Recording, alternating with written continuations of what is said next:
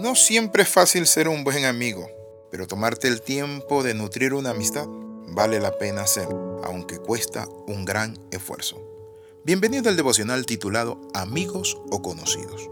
En Juan capítulo 15, versículo 15, Jesús le dijo algo a los discípulos después de caminar mucho tiempo con ellos, es decir, tres años y resto. En Juan 15, 15 dijo lo siguiente, Ya nos llamaré siervos, porque el siervo no sabe lo que hace su Señor, pero os he llamado amigos, porque todas las cosas que oí de mi Padre os la he dado a conocer. Pero después de tanto tiempo de estar ellos con Él, caminando, escuchándolo, asimilando las enseñanzas, comiendo juntos, durmiendo juntos, pescando, divirtiéndose, compartiendo el ministerio, entonces Jesús le dice, ya no les llamaré siervo, sino amigo. Esto nos muestra a nosotros que la amistad es algo que se promociona. Es decir, nosotros de buena primera hacemos un amigo, un aparente amigo sin conocer a la persona. No, primero debe ser un compañero, es decir, un cuate, pero un amigo amigo debemos seleccionarlo.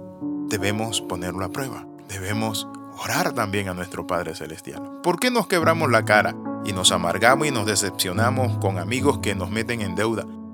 Hay supuestos amigos que han metido a muchachos en problemas y hoy estos están en la cárcel y sus supuestos amigos están haciendo lo mismo con otros, engatusándolo. Por eso la palabra dice, Hijo mío, si los pecadores te quisieren engañar y dijeren, ven con nosotros, tengamos una bolsa. Ese es el problema. Los muchachos son embelesados por la amistad, por la hermandad, por tantas cosas, pero ¿saben qué? ¿Qué pasa allí? Terminan lejos de Dios y en hechos delictivos. Hoy quiero hablarle acerca de la amistad verdadera. En primer lugar, para tener un amigo necesitamos ser digno de confianza y tener a alguien digno de confianza. Es decir, una persona digna de confianza es aquella que cumple sus promesas. Nunca hagas una promesa que no puedas cumplir o como mínimo no la hagas con frecuencia. Si dices que vas a pasar al rato con un amigo y surge un conflicto legítimo, explícale la situación, fulano de tal no puedo llegar. Porque un amigo que siempre promete y no cumple se vuelve un mentiroso. La amistad debe desarrollarse desde el fundamento del carácter. Si simplemente no puedes ir, darle un regalo a tu amigo y dile que lo sientes, o decirle, mira, esta es la razón. Nadie es perfecto. Y no hay problema si es necesario que rompas una promesa muy de vez en cuando. Sin embargo, no lo hagas con regularidad. Si esto se vuelve recurrente con el tiempo, es probable que se te considere como alguien que no es un verdadero amigo, que no está dispuesto a invertir en la amistad. Si le prometiste algo importante a un amigo, cumple tu promesa y evita correr el riesgo de perder un amigo y ser un mentiroso. Al hacer una promesa seria, otro aspecto importante para el amigo, ¿saben qué es?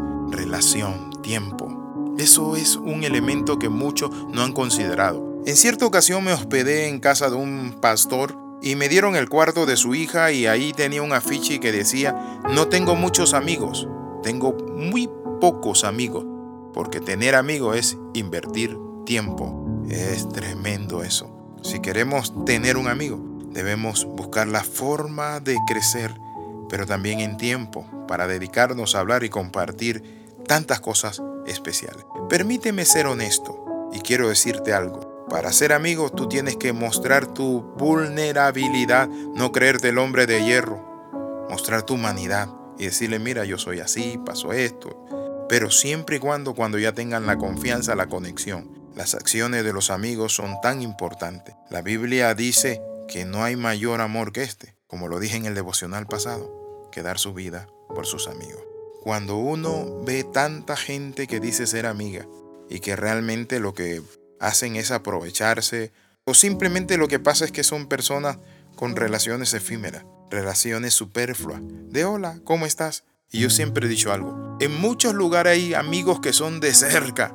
Hay gente que cuando te ve, hola, ¿cómo estás? ¿Cómo te extrañé? Qué bien de verte. Y se vuelven un queso. Pero quiero compartirte algo. Cuando están de lejos no son amigos, no llaman, no escriben, no nada.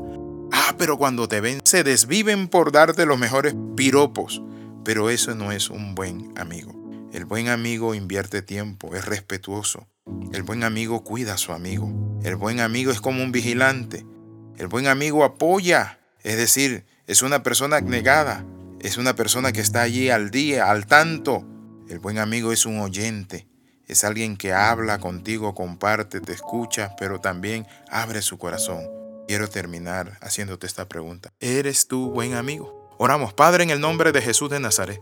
Examinamos nuestras vidas y si hemos sido malos amigos, si no hemos invertido tiempo, si hemos sido egoístas, Padre, te pedimos que nos ayudes a madurar y a crecer y a cuidar a los verdaderos amigos. En el nombre de Jesús oramos y damos gracias. Amén y amén. Les saluda el capellán internacional Alexis Ramos. Nos vemos en la próxima. Bendiciones de lo alto y escriba al más 502 42 45 60 89.